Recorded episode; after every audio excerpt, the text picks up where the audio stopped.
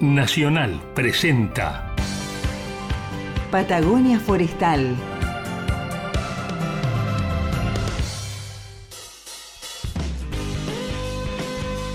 Patagonia Forestal, un espacio de encuentro y diálogo para compartir saberes y miradas. Un territorio de ideas, proyectos con visión de futuro. Patagonia Forestal. Un lugar para sentir la investigación, innovación y el desarrollo. Patagonia Forestal, un programa del CIEFAP.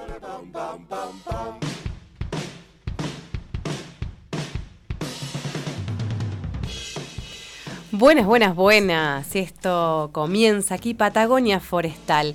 Hoy estoy acompañada por una super mujer investigadora que se sumó a la iniciativa de este programa. ¿Cómo estás, Lucía Molina? Bien, si no soy Héctor, quiero decir.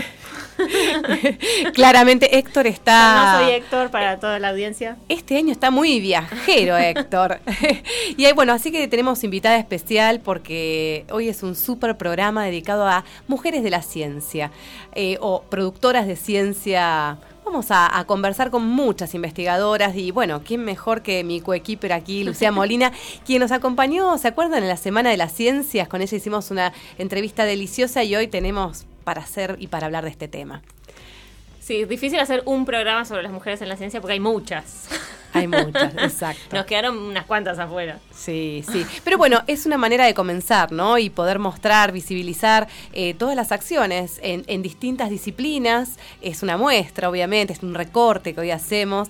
Eh, y poder contar un poquito de la historia, ¿no? De, cuál, bueno, cuáles son las vicisitudes, eh, qué desafíos tenemos, cómo se eh, aborda esta temática en toda Latinoamérica y creo que como Argentina somos mm, tenemos un porcentaje bastante especial y tenemos desafíos especiales, ¿no? Sí, digamos que mm, los números a nivel internacional de la participación de las mujeres en la ciencia a nivel global son desalentadores. Sin embargo, en Argentina tenemos una gran proporción de mujeres que estamos trabajando y haciendo ciencia. De hecho, somos la mitad, técnicamente, un poquitito más, pero somos prácticamente la mitad. Por ahí las cuestiones a analizar tienen que ver con eh, el acceso a, cargos jerárquicos dentro de ese organigrama de lo que son las instituciones, el acceso a lugares donde se pueden tomar decisiones sobre políticas. Ese acceso todavía no está eh, equitativamente repartido, de la misma manera que no está eh, equitativamente repartido el dinero de subsidios, por ejemplo, las mujeres por varias razones reciben menos dinero también de subsidios eh, creo que son cosas que a lo largo de los años se van a ir revirtiendo. Pero hoy por hoy la fotografía es muy clara. Somos la mitad, pero en cargos jerárquicos somos una minoría muy minoría. Claro, esto también se refleja, bueno, estamos en claras ventajas con relación a otros países de, la, de, Sudamérica, Latinoamérica y el Caribe, donde esta proporción, eh, miran sobre todo un estudio de ONU, género, de ONU. Eh, em, del sí, que son quienes van eh, monitoreando. definiendo estrategias a largo plazo y objetivos a alcanzar a mediano y largo plazo. Exacto, ¿no? Cómo se va a, proponiendo estos objetivos y bueno, por ejemplo, en lo que es ciencias duras, físicas y demás, en América Latina representan el 29%, ¿no? Es las mujeres. Las mujeres, ¿no? Representan el 29%. Y con las mismas problemáticas que reflejabas, ¿no? Es un, esta radiografía eh, en todo este territorio de estas problemáticas, bueno, de horizontalidad en ese caso y de verticalidad, ¿no? De, sí, que también, digamos, todas estas... Eh, limitaciones que, tienen las, que tenemos las mujeres en el mundo, digamos, para acceder, tienen que ver con las problemáticas que siempre se denuncian, no solamente en el ámbito de la ciencia, ¿no? En el caso de Argentina, donde sí hay acceso, porque llegamos a puestos de investigación o académicos, el problema en el avance de la carrera tiene que ver con el típico problema de las trabajadoras en general, que es lo que se llama el techo de cristal o el piso pegajoso, que tiene que ver con los roles que cumplimos por fuera de nuestros trabajos, en realidad que nos retrasan en la carrera, como es tener hijos, tener tareas de cuidado no solamente con las infancias, sino con familiares, eh, bueno, un montón de obligaciones y roles que de alguna manera nos vemos forzadas a ocupar desde muy temprana edad y aprendemos cómo a cumplirlos y nos retrasan eh, indefectiblemente en las carreras en comparación con colegas varones. Sí, eh, más adelante en este programa vamos a tener la voz de Ana Ladio, que bueno, seguramente va a poder eh, relatarnos sobre esto porque es algo que la atravesó, ¿no? Bueno, a varias de las investigadoras, pero traemos su voz eh, para que nos cuente. creo que es muy interesante, a lo largo de este programa hablamos de las políticas públicas, ¿no? Hay políticas públicas, se están diseñando, se están monitoreando a nivel global, a, a nivel Latinoamérica y el Caribe, y Argentina está promoviendo estos diálogos, es importante decir para eh, no desatender ¿no? A, estas cuestiones que, nos atraviesan. Sí, generar estrategias es crucial, digamos, sobre todo en un sistema como el nuestro que es prácticamente estatal, que el Estado es el que pone dinero, el que piensa las líneas, o sea, tiene que haber una estrategia a largo plazo que tengan sentido y que respondan a problemáticas o a, objetivos específicos a nivel Estado, digamos, ¿no? ¿De quién depende esto, Lucía? Eh, ¿Vos de quién crees? Aparte de los del Estado mismo, ¿no? No, bueno, eh, depende un poco las instituciones, no todas hay muchas instituciones de ciencia y técnica, muchas veces quienes participamos de CONICET, digamos, tenemos una tendencia a sesgar un poco nuestras lecturas en esa institución. Hay muchas otras, hay universidades, no todas se manejan igual, no. De todas maneras, eh, hay una tendencia a que las cuestiones se, se dirimen en parte entre colegas, las em, eh, evaluaciones, algunas líneas también son a nivel de colegas que se discuten, pero también hay un lineamiento del Ministerio de Ciencia y Tecnología de la Nación que define un poco dónde se pone plata, cómo se reparte ese dinero disponible. Bueno, esas son las cuestiones que se están empezando, o que se quieren discutir hace bastantes años, es como eh, se va de a poquito acomodando un poco, falta un montón, y bueno, siempre es complicado cambiar las cosas en grandes escalas. ¿no? Bueno, hablabas de la sostenibilidad, ¿no? Dar, de abrir esto, estas discusiones, estos, estos espacios de análisis y sostenerlos en el tiempo creo que también es clave y la participación, ¿no? Sí, sí, totalmente. Y con respecto a la participación de las mujeres en espacios de decisión, es un poco lo mismo. Son cosas que se vienen, se empiezan a, se empieza a molestar, a molestar, a molestar, haciendo ruido con esto y van cambiando lentamente las cosas en las instituciones. Siempre es complicado modificar las instituciones porque por la misma estructura que tienen. Pero bueno, hay que seguir y hay que seguir hablando y planteando las problemáticas que hay desde un lugar de construcción. Para pensar estos temas. Quédense, porque este programa lo vamos a comenzar con una entrevista a una investigadora. Eh, no les voy a adelantar mucho, pero quédense porque una investigadora que em, supo hacer ciencia en los 80, eh, cuando las cosas eran diferentes. No creo que estamos en otro momento de la historia y donde se plantean eh, discusiones bajo otras perspectivas. Creo que va a ser muy interesante. Vamos a dar una vuelta de página. Abrimos este programa Patagonia Forestal. No se olviden de escribirnos, de llamarnos eh, a nuestros teléfonos 0 2945 40 44 66, que es el teléfono de WhatsApp, nos mandan un mensaje, o los teléfonos fijos 02945 45 37 48, o nos dejan simplemente mensajes en nuestras redes sociales para poder darles respuesta y poder eh, robustecer eh, este análisis. Comenzamos Patagonia Forestal con Lucía Molina en este super programa especial. Hola, buenas tardes. Mi nombre es Melisa Stocco, soy eh, investigadora asistente en CONICET y trabajo en el CELPA, en la Facultad de Humanidades y Ciencias Sociales de la Universidad Nacional de la Patagonia. Eh, me dedico al estudio de la literatura mapuche contemporánea y las literaturas indígenas eh, en Argentina. Em, soy dramaturga en el Jardín Teatro Laboratorio y bueno, la obra Otumpa, que fue mencionada en este premio Estímulo a la Escritura, eh, es una obra en la que me planteo eh, ficcionalizar eh, una historia que tiene que ver con el mesón de fierro. El mesón de fierro es un meteorito que se encontraba en la zona de Santiago del Estero, entre Chaco y Santiago del Estero, lo que se conoce como Campo del Cielo, y que desapareció, digamos, de forma misteriosa. Entonces yo planteo mi hipótesis de ficción de por qué ese meteorito desaparece y lo sitúo, eh, esta historia se sitúa en la época virreinal, es la historia de un geólogo de la corona que va en busca de ese cuerpo de metal y bueno, una serie de sucesos van a dar por tierra con su método científico, con su fe religiosa, lo van a confrontar con lo impensado y, y con ese encuentro con algo que viene de otro mundo. Eh, ese es un poco el planteo de la obra este, y bueno, es, es, una, es un proyecto que esperamos eh, poder concretar y, montar con el equipo del Jardín Teatro Laboratorio en 2023. Ahí la teníamos a Melissa Stocco, una compañera mm, que es investigadora del CONICET, que tenemos acá en Esquel, que se viene cansando de ganar premios estos últimos años. Wow. Bueno, hoy no, tenemos, no tuvimos la, la, posibilidad de tenerla en el estudio para conversar sobre esta última novedad, pero aprovechamos para, aunque sea mencionarla. Ella trabaja en el Centro de Estudios de Lenguas y Literaturas Patagónicas y Andinas, que está en la Universidad Nacional de la Patagonia, acá en la sede Esquel. Y mm, bueno, trabaja en este momento como su tema de carrera tiene que ver con las lenguas eh, indígenas, sobre todo con la lengua mapuche, pero además ella es dramaturga, escribe teatro, eh, debe más de una de las personas que está escuchando la debe conocer porque fue la, la autora de la obra Los Lázaros que se dio durante el año pasado. Bueno, precisamente la dramaturgia, o sea, el texto de esa obra antes de que se montara ganó el financiamiento de la producción del Teatro Cervantes, eh, que bueno, es, tiene financiamiento a nivel nacional y premia, digamos, producciones a nivel federal y ganaron acá con el, Jardín Teatro Laboratorio esa producción. Bueno, se hizo el montaje que seguro muchos de quienes escuchan lo han podido ver si viven en Esquel.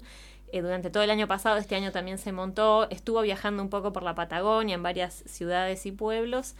Y ahora, por segundo año consecutivo, gana o llega a la final, digamos, de, de lo que son los premios, estos premios de mm, que es una, eh, los paga la Fundación Proa, Bungeimon y el Diario La Nación que es un premio que se llama Todos los tiempos el tiempo, es el tercer año consecutivo que se hace y ella los últimos dos años ganó, eh, quedó finalista y ganó una mención. Sensacional. Y este, bueno, ella estaba específicamente contando sobre el que premiaron ahora, hace muy poquito, hace unos días, que bueno, ahí estuvimos viendo por redes sociales la felicitación de sus colegas ahí del teatro. Y lo bueno es que vamos a poder ver las, el montaje de estos textos seguramente próximamente por parte del Teatro Jardín, del el Jardín Teatro Laboratorio, que es la compañía, digamos, el grupo de teatro en el que ella participa. Muy interesante esta novedad que trajiste, Lucía, porque lo compartiste cuando estábamos en la producción de este programa, porque uno siempre piensa la ciencia de, bajo otra perspectiva. Entonces decís, bueno, mira, la ciencia también la hacen lingüistas, con la cultura, ¿cómo es? E, es muy interesante. Así que bueno, esperemos pronto poder ir al teatro a ver estas producciones. Muy interesante. Bueno, ahora sí, damos una vuelta de página, compartimos un tema musical y en minutos nomás vamos a tener a María Laura Vélez, investigadora de nuestro centro, y a Irma Gamundi, también maestra de maestras. Vamos a, a charlar en un ratito. Quédense.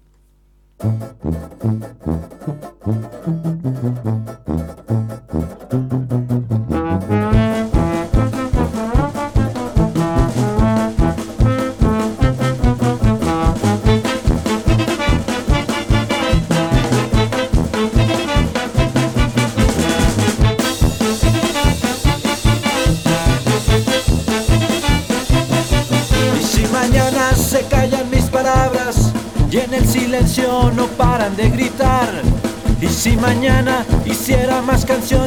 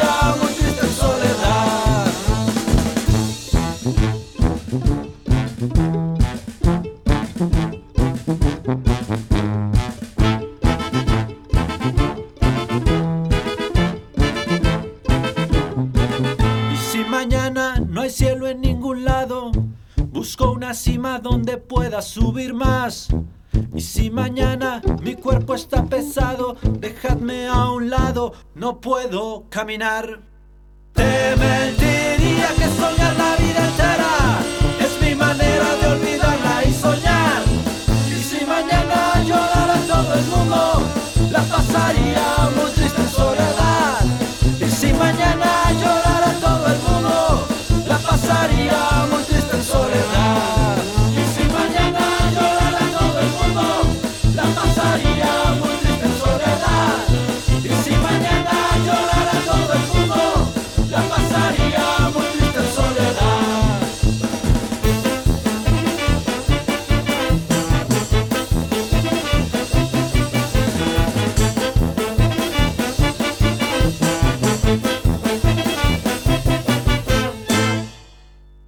Patagonia Forestal.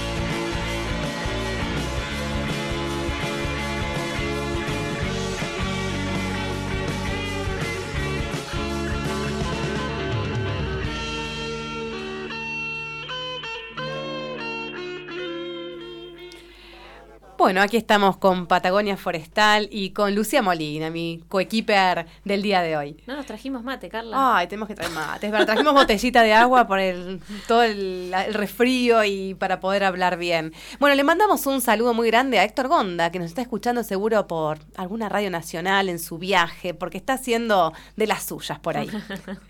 Eh, escuchábamos recién eh, el tema y si mañana de Triciclo Circus Banda. Espero haberlo dicho bien. Bueno, ahora como les prometíamos, vamos a hablar con mujeres de la ciencia. Vamos a arrancar con la doctora Irma Gamundi, maestra de maestras. Ahí la tenemos al aire. ¿Cómo estás, Irma? Muy bien, gracias. Bueno, vamos a presentarte brevemente, esperamos hacerlo bien. Eh, bueno, Irma, gracias por, por estar con nosotros esta tarde. Eh, ella es doctora en Ciencias Naturales de la Facultad de Ciencias Exactas y Naturales de la UBA. Se especializó en micología en Columbia University en Estados Unidos eh, y fue profesora de la UBA de la Universidad de La Plata, investigadora de CONICET, directora del Instituto de Botánica Carlos Espegazzini. Sus trabajos se concentraron en la diversidad fúngica de la Patagonia y Tierra del Fuego y de las relaciones biogeográficas de ciertos hongos, realizando investigaciones en conjunto con micólogos argentinos e internacionales. Dirigió el programa de CONICET Flora Criptogámica de Tierra del Fuego, que nucleó a investigadores argentinos y extranjeros y tiene una, una publicación muy famosa. Mira, Muy, muy, Irma. muy, que se llama Hongos de los Bosques Andinos Patagónicos, se publicó en el año 93 en conjunto con Jorak. Eh, tiene unas fotos y Fantásticas. unos dibujos ese libro espectaculares. Vamos a escucharle un ratito a Irma porque esto es un recorrido muy breve de tu historia, Irma, y queremos compartir, bueno, compartir un poquito con la audiencia. ¿Quién sos? ¿Qué haces? ¿Qué hiciste? Muy bien. Eh, eh, yo me pasé la vida estudiando. Esa es la, la, la verdad. Y seguí estudiando en el exterior porque eh, a través del CONICET eh, fui eh, a esos convenios que tiene CONICET con Inglaterra, con Alemania, con Francia, con España y Esco- Escocia, bueno, Escocia, este, digamos, quise decir Escandinavia, o sea, Noruega y Suecia. De tal manera que pude eh, encarar un estudio comparativo entre lo que se llama la micoflora, o sea, flora de hongos, de Tierra del Fuego, que es el ámbito sur que tiene la Argentina, aparte de la Antártida, porque la Antártida es compartida y tiene otro régimen eh, internacional. Así que se pudo hacer bastantes estudios comparativos entre la flora micológica del norte, del hemisferio norte, norte, y la flora micológica del hemisferio sur, tocando a los puntos extremos geográficos de estos dos continentes. Eh, bueno, eh, yo ya le digo, yo he enseñado en el colegio secundario y en la universidad y me ha producido mucho placer porque mis exalumnas todavía se acuerdan de mí. Y sí. Irma, toda una vida dedicada a la ciencia y bueno, a la docencia, ¿no? Que también creo que es una, un valor muy importante de quien investiga poder eh, formar, ¿no? A sus sucesores. Eh, ¿Cómo fue em, su, su vida eh, a lo largo de, sus años de investigadora? los principales desafíos como mujer, ¿no? Bueno, yo pienso que en último caso yo tengo tres hijos, un varón y dos mujeres, que ya tienen a su vez eh, hijos, o sea que soy bisabuela. Y me acomodé como pude, en otra en el sentido de que traté de combinar las horas que estaba fuera de casa con las horas que yo estaba atendiendo a mi propia familia. Y por eso que haciendo un balance final, diría que lo equilibré en cierto modo y que no todo el mundo lo puede hacer porque hay que hacer sacrificios. sacrificios de horario, sacrificios de, de viaje, porque yo he viajado por toda la Argentina con el asunto de este de los hongos. Así que este mi familia debe haber también eh, en cierto modo pensado que su mamá no estaba al lado de ella. Pero son dos carreras distintas, la carrera familiar y la, carrera, la carrera eh, vocacional.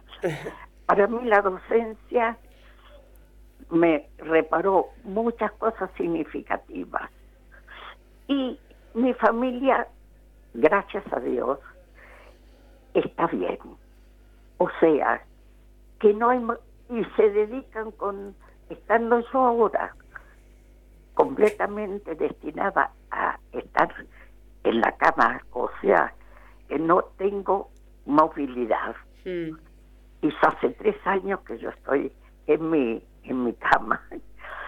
A pesar de todo, mis hijos se han venido junto a mí, que me he cambiado de, de sede estuve últimamente en la Universidad de La Plata y penúltimamente y últimamente en la Universidad del Comahue en Bariloche, donde resido actualmente. Pues muy reconocida tanto por, bueno, por sus hijos, porque realmente ha hecho una carrera amorosa como madre, eh, que sin duda, bueno, hoy recoge los frutos, ¿no? Sus hijos junto a usted acompañándola, y también de todos aquellos investigadores, ¿no? Que se formaron, que hace, bueno, muy poquitos meses un grupo acá de micólogos del CIEFAP, sé que la estuvieron visitando, eh, y que, pues, es un gran honor, ¿no? Para, para todos los que se formaron a su lado. Me gustaría que recuerde algún momento de, de su desempeño como investigadora eh, que le haya quedado en el recuerdo que quiera compartir con las nuevas generaciones. Bueno, yo he recibido también eh, premios internacionales. Sí. Como de la eh, British eh, Mycological Society, que es la sociedad inglesa oficial de micólogos. también gracias a ellos he podido, y al CONICET especialmente, realizar muchos viajes de campaña por el sur de Argentina, Patagonia especialmente, y también por el exterior, Nueva Zelanda, Australia, eh, Francia, Inglaterra, bueno, no me acuerdo más, pero he tenido mucho contacto con la gente del exterior, con la cual ya hace tres años no tiene tanta asiduidad pero sin embargo todavía estoy en contacto con ellos eh, por correo electrónico. Qué lindo. Le permitió conocer gente de, de muchos lugares. Sí, y de- por ejemplo, autores de libros, de libros de, de, eh, de lectura para universitarios, ¿no? De profesores, por ejemplo, de la Universidad de Exeter, eh, de la Universidad, no, del Centro, ¿cómo se llama? Centro de Investigaciones de Nueva Zelanda, también con ellos. Sé que he podido estar en contacto directo con mis colegas, lo que es a veces muy útil cuando uno tiene así que, a su vez, la parte científica, separarla entre docencia e investigación. Pero en ese aspecto siempre he estado eh, como investigadora tiempo completo con el CONICET durante toda mi carrera, prácticamente desde que se creó el CONICET y el doctor Bernardo Rousseil era el presidente. Fantástico. Bueno, una gran ilustradora, así que para todos los que quieran acercarse un poquito a la obra de Irma, eh, a la gran maestra, una mujer de la ciencia, eh, bueno, seguramente podrá recurrir a encontrar los libros, ¿no? Con estas fotografías, estas imágenes fantásticas. Bueno, muchísimas gracias y muy amable. por Gracias. llamarme. Gracias, gracias por sumar Lástima su que voz. no nos podamos conocer personalmente. Le vamos pero- a mandar una foto y usted nos va a mandar una foto y la vamos a subir a las redes sociales. ¿Qué le parece? Le mandamos un gran abrazo y vamos a seguir conversando un poco más de ciencia y, después vamos a acercarle el programa. Y de Claro. ciencia producida por mujeres, aquí está Laura Vélez esperando para contarnos su historia. Bueno, sí, yo aquí conozco a la gente del CIEFAP, Sí, ¿no es cierto? Y también a la gente de Buenos Aires porque he sido docente en la Universidad de Buenos Aires y docente en la Universidad de La Plata. de La Plata. Famosísima, Irma. Bueno, muchas gracias. Que tenga lindo día. Muy, muchas gracias a usted por llamarme. Hacemos una pequeña pausa y seguimos con esto que es Mujeres de la Ciencia en Patagonia Forestal.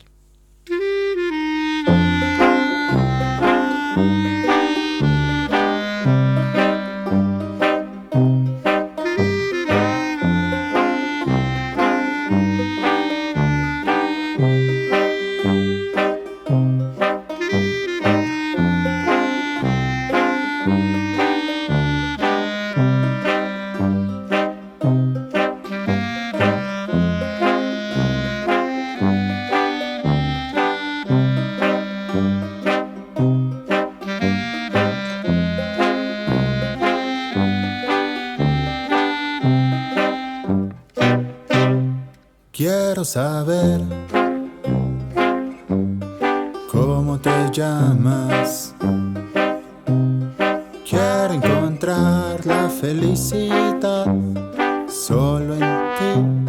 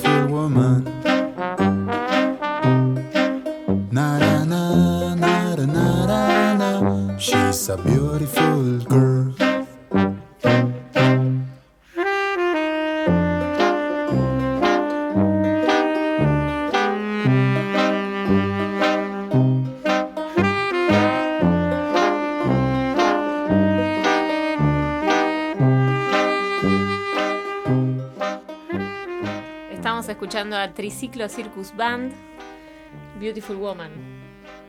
Algo así. Algo-? Girl. Ah, Girl. Eh, bueno, qué lindo. Me quedé pensando en Irma, en Irma Gamundi recién.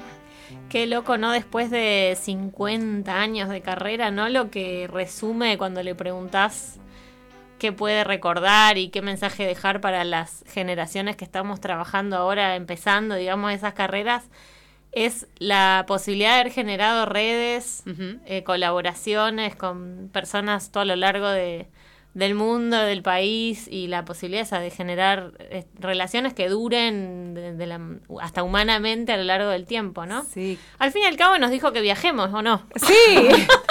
que viajemos, que Yo entendí disfrutemos. eso. sí. Esa es la lección de la maestra de maestras. Y no, y, y también esto de, de que fue un, un crack total, digamos, en lo que es nuestra, nuestra disciplina, ¿no? La de pionera total, cuando no se sabía nada, formó gente en un área que no había profesionales, pero además desde un lugar también que, que hizo posible que fuera también divulgación su trabajo. Sí. Realmente esto de, de los libros que tiene, que son hermosas, las fotografías son increíbles, las ilustraciones son espectaculares, y son material de aficionados, ni siquiera solamente de gente que estamos trabajando en micología.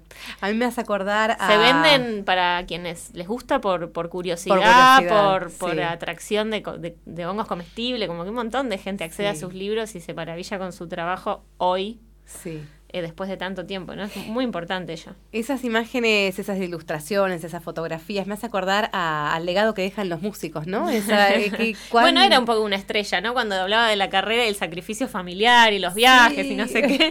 Medio parecía una estrella de rock. de rock. bueno, acá estamos compartiendo estos momentos con Laura Vélez. Eh, ella es doctora también y está trabajando, bueno, un poco con hongos. Vamos a contar un poquito de qué se trata. Laura Vélez ya la hemos entrevistado aquí en el programa, es investigadora del CIEFAP y vamos a resumir brevemente eh, en qué estás trabajando ahora y vamos a ahondar un poquito en esta cosa del rol como mujer, cómo es trabajar en Patagonia, los desafíos. ¿Cómo estás, Laura? Hola chicas, ¿cómo están? Muchas gracias por la invitación. Muy difícil hablar después de Irma Gamundi, tremenda mujer investigadora, ¿no? Tan, tan importante que tenemos en, en Patagonia, con toda su temática.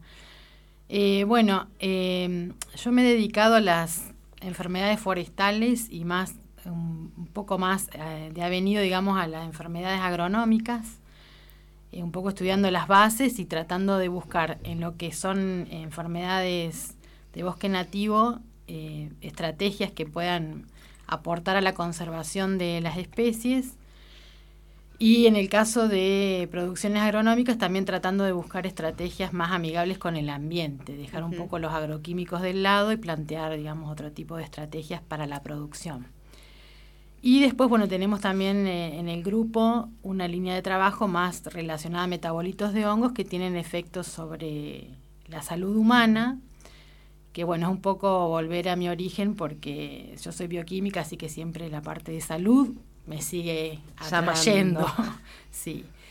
Eh, y bueno, con respecto a los el rol de las mujeres en la ciencia, creo que tenemos muchísimo por aportar y creo que somos privilegiadas de vivir en Latinoamérica según eh, lo que estamos viendo que eh, cada vez más somos eh, tenidas en cuenta en esta eh, en esta carrera de la ciencia aunque bien- si bien es cierto que se nos hace un poco difícil realizar una buena carrera científica respecto de, de- de- de los hombres en general eh, como decía Lucía acceden eh, más, más rápidamente eh, a cargos jerárquicos y demás.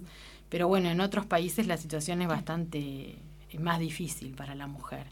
Lo que sí es interesante que, por ejemplo, ya en los subsidios de hace unos años, en las, las convocatorias se ve muy bien si el equipo de trabajo está liderado por mujeres, constituido por mujeres, o al menos el 50% son mujeres. Y eso hoy se evalúa eh, y para muchas cosas eh, eh, medio que se exige al, al menos la Paridad. ecuanimi- la paridad, Paridad. de género, ¿no? Entonces está bueno porque ya está como en, eh, en bases Buen camino. escrita, en, en muchos casos ya está escrito y en otros casos está tácito, pero eh, es una buena cosa, ¿no? Que, que creo que es eh, muy positivo de los últimos años. Creo que hemos, eh, en los últimos años hemos avanzado bastante como sociedad Sí. y en particular en la, eh, como en el ámbito científico en ese aspecto. Laura, eh, si tuvieras que poner un bueno un punto, como hicimos con Irma, eh, que destaques o que recuerdes o como un hito en, en tu trayectoria como investigadora? ¿Qué recuperarías? Ay, qué difícil. Que acorrale. Eh, Algunos momentos. Sí, yo creo que lo más rico, como decía Irma, es el, el contacto con otros investigadores, eh, cuando uno va a hacer una pasantía a otro lado y vive otras realidades y otras formas de trabajar y, y se enriquece con eso, eh, es la parte más linda que tenemos. O cuando vamos a los congresos y podemos hablar ¿no? con, con colegas o, o esos congresos que son muchas veces disparadores de, cosas nuevas que se nos ocurren hacer, porque siempre, bueno, siempre la curiosidad es lo que nos mueve y muchas veces eh, queremos dar respuestas a, problemáticas y muchas veces queremos dar respuesta a nuestras propias preguntas que quizás nos interesan casi exclusivamente a veces a uno, ¿no? De contestar una pequeña pregunta, pero bueno, siempre el interés es lo que nos muestra, así que esa comunicación o ese encuentro con, con, eh, con, otros investigadores de otros lados en los congresos, creo que eh, está muy bueno que en la, en la pandemia se inició todo lo que son los congresos virtuales, entonces podemos, no sé, por ejemplo, un congreso de China, podemos asistir virtualmente, pero eso no, no suplanta eh, para nada lo que es un congreso presencial. Cuando uno va a un congreso se abre todo un mundo que es fantástico, que es la relación. Eh, con el coffee con, break. Exacto. todo lo que pasa en el coffee Estás break. Estás esperando ¿no? que sea para sí. ir a agarrar a, a charlar con tal, a alguien, sí, y, preguntarle una cosita sí, de la presentación. Sí, el encuentro con los otros también pasa un poco acá cuando conversamos en la radio, ¿no? Es lindo la llamada telefónica o bueno, estas posibilidades que te dan las redes, el WhatsApp, pero cuando vienen al piso se hace esa magia tan fantástica, ¿no? El, Tal cual. El, la mirada con el otro, el intercambio bueno, creo que también eso debe atravesar a, a, hacer ciencia, ¿no? Sí, sin ninguna duda. Gracias, Laura, por compartir este ratito. Y volvemos a la, al tema de los lazos, de las redes, de las vinculaciones, ¿no? Sí, a mí Lucía. también me pareció siempre que, que esas salidas también a ver cómo funcionan en otros lugares, cómo trabajan, también valorar mucho lo que tenemos acá, ¿no? Porque obviamente estamos adentro y está bien que, que, que tengamos como objeciones a, las cosas que pasan acá, a las dificultades, pero a la vez tenemos un sistema con un montón de, de, de, de, ventajas y de cosas a favor. Y es algo que un poco se valora cuando, cuando por ahí vemos afuera otras situaciones, Realidad. otras condiciones. Tal vez eh, hay menos plata en menos subsidios, dinero, pero, pero, tenemos sí. un sistema y creo que por eso bueno. también a veces somos más creativos. Sí. Porque tenemos que, como en tantos ámbitos que nos toca a los argentinos ser creativos, en la ciencia también debemos serlo, con los recursos que tenemos. Entonces, sí, eso es cierto. También es de, de valorar el sistema que, que, tenemos y la forma que tenemos de trabajar, que también es, es muy linda, digamos, en, en, en, lo, en cuanto a la colaboración en grupos y sí. demás, es, es interesante. Gracias, Laura, por venirte hasta la radio y bueno, no, gracias a, a, ustedes compartiendo la, la, voz de las mujeres de la ciencia. Nos vemos en el CIEFAP. Nos vemos por ahí. Seguimos con Patagonia Forestal. Lucía, acuérdense, nos pueden escribir y recuerden que este programa se emite eh, aquí en Esquel, pero después va a replicarse desde eh, Neuquén hasta Tierra del Fuego. Así que... O sea que en algún lugar ¿Ya saben el resultado de la final Ay, del mundial? Ay, no sé, claro. en este momento. En este momento. ¡Ah! Muy bien, es así. Y Patagonia Forestal los acompaña. Seguimos con este programa. Otro poquito de música, esa linda que te preparaste, y vamos a seguir escuchando las voces de las mujeres de la ciencia.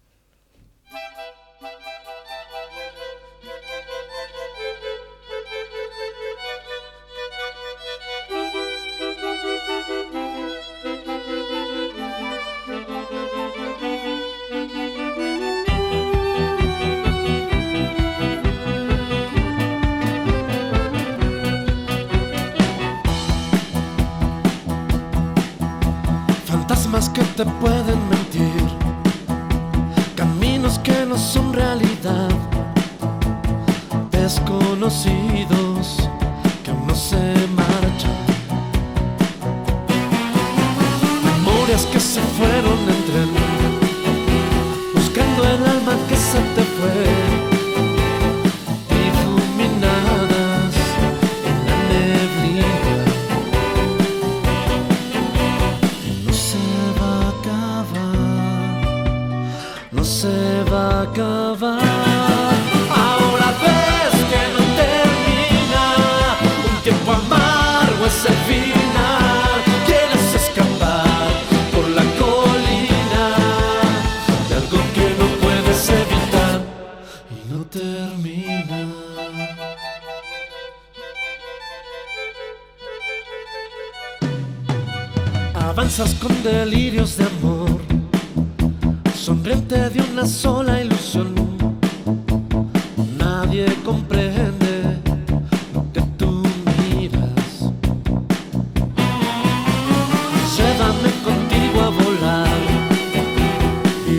vamos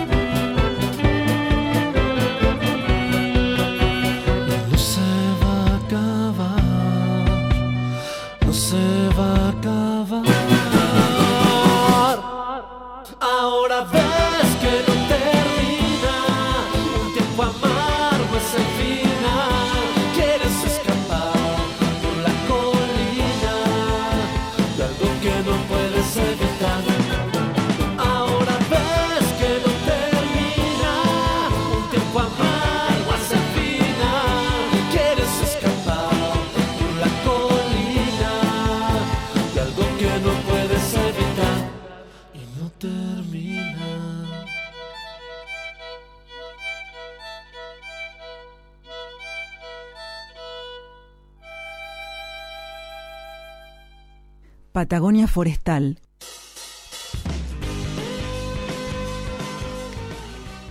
Volvimos. Qué programa, ¿eh? Estamos a todo ritmo. Ahora tenemos que ir corriendo ya. Ya, sí, ya. Nos quedan 10 minutos. Escuchamos Volar de Triciclo Circus Banda. Vamos a conversar ahora con Guillermina Urreta Vizcaya.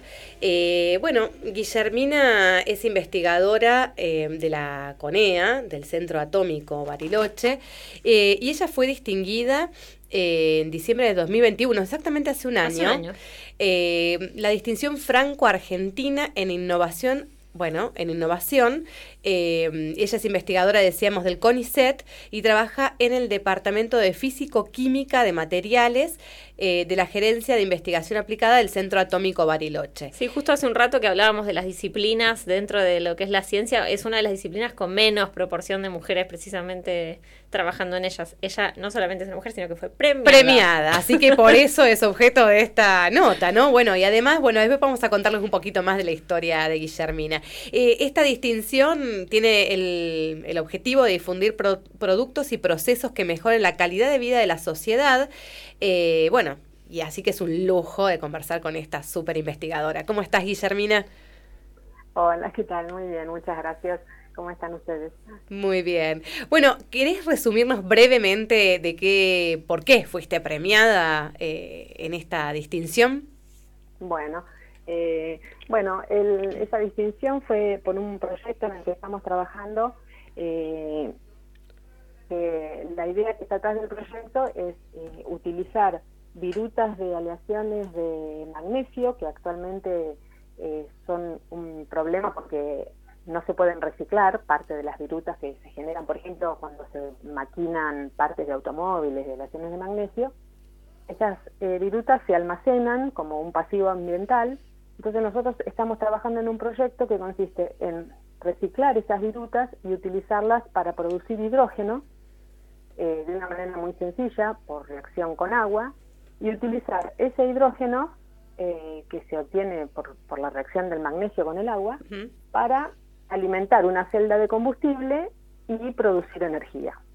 Eh, una celda de combustible, de manera sencilla, es eh, muy parecido a una pila, a las pilas que estamos eh, habituados a usar, eh, solo que en vez de agotarse como se agotan las pilas, mientras se le suministra eh, el reactivo, funciona. En este caso, el reactivo es hidrógeno y se combina con el oxígeno del aire para producir una reacción química que uno aprovecha para producir energía. Entonces, la idea del proyecto es transformar un pasivo ambiental, como son esas virutas, las lesiones de magnesio, en algo que produce energía y estamos desarrollando un prototipo de pequeña escala con la idea de, por ejemplo, cargar un celular en el mismo tiempo que lleva a cargar un celular cuando uno lo, enchufa a la, a la, línea 220, bueno, hacerlo con un dispositivo que estamos desarrollando en el laboratorio.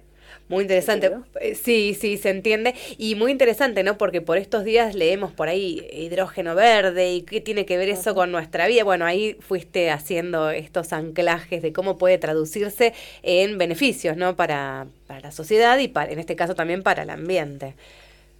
Claro, porque lo interesante del hidrógeno cuando uno lo utiliza para producir energía, ya sea en estas celdas de combustible o en un motor de combustión, es que a diferencia de los hidrocarburos no produce dióxido de carbono.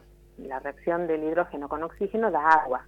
Entonces eh, no tiene las complicaciones asociadas al, al calentamiento global y todos los que sabemos los problemas relacionados con el uso de combustible fósil. Claro.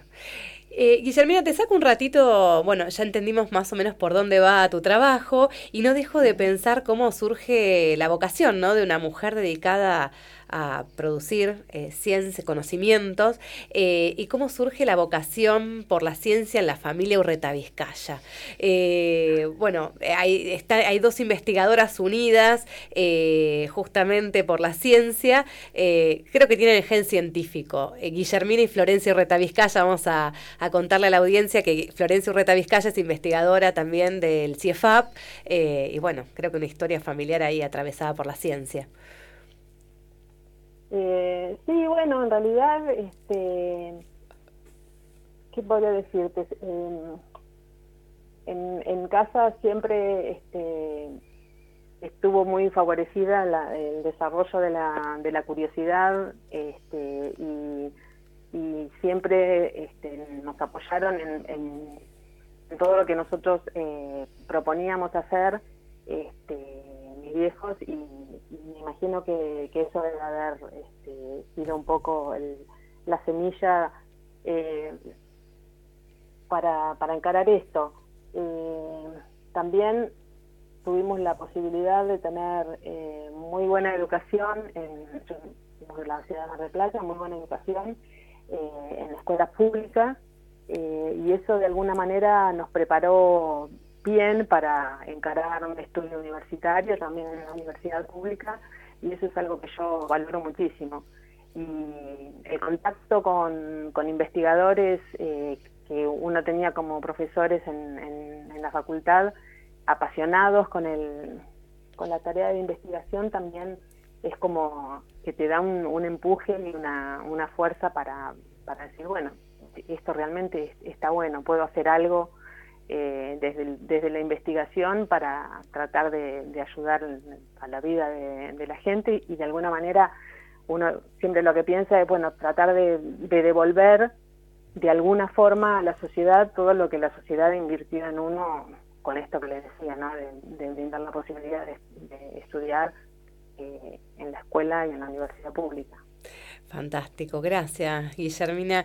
Eh, se hizo muy cortito, nos quedamos con ganas, pero te vamos a comprometer para próximos programas, vamos a profundizar un poco más sobre tu tema de trabajo, eh, pero la idea de este programa era, bueno, atravesar un poco las historias de las mujeres productoras de ciencia, productoras de conocimiento, y contar un poquito de sus, de sus vidas, ¿no? Y qué es lo que las llevó a, a este lugar en el que están ahora. Te agradecemos.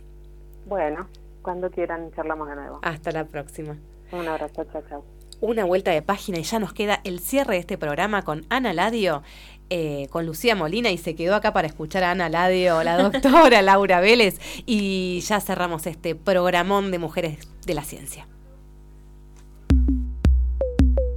Todos los jueves a las 19 horas, sumate a Patagonia Forestal. Seguinos en www.ciefap.org.ar y en nuestras redes sociales.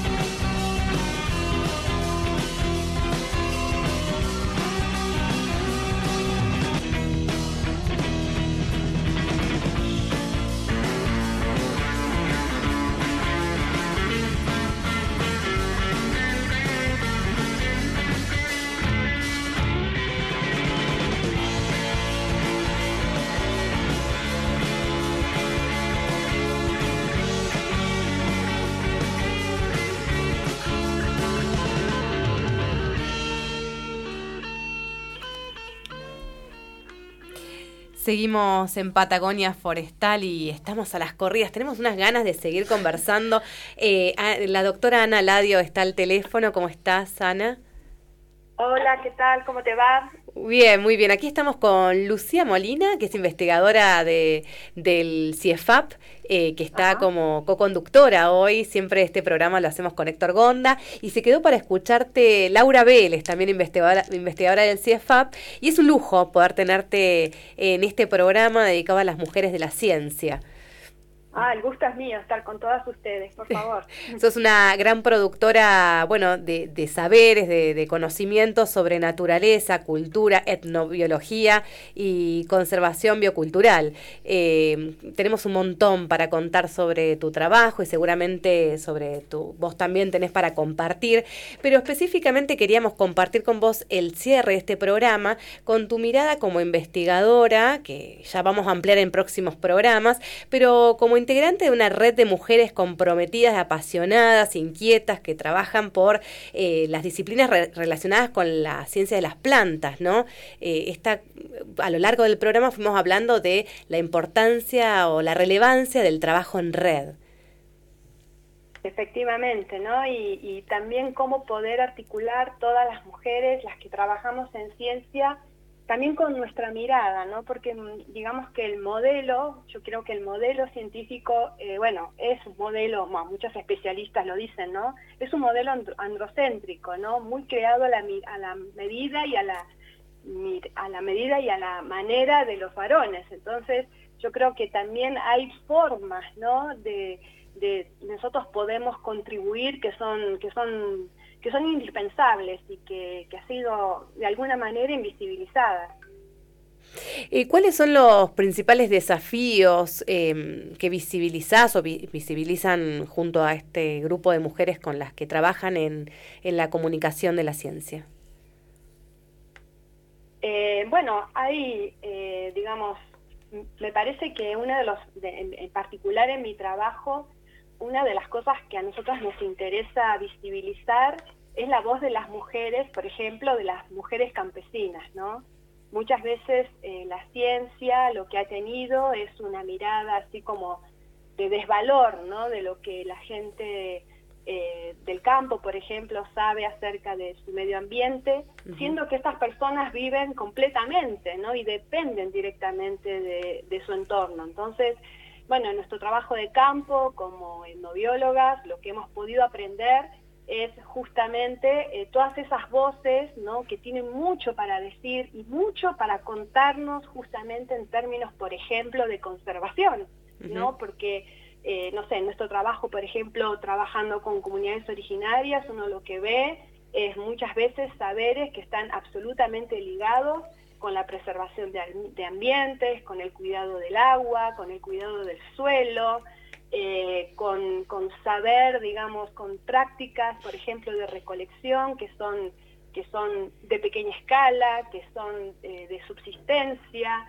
eh, bueno, que, tienen, que son modelos absolutamente opuestos a la sobreexplotación de la naturaleza, que es lo que vemos, bueno, con la economía de mercado.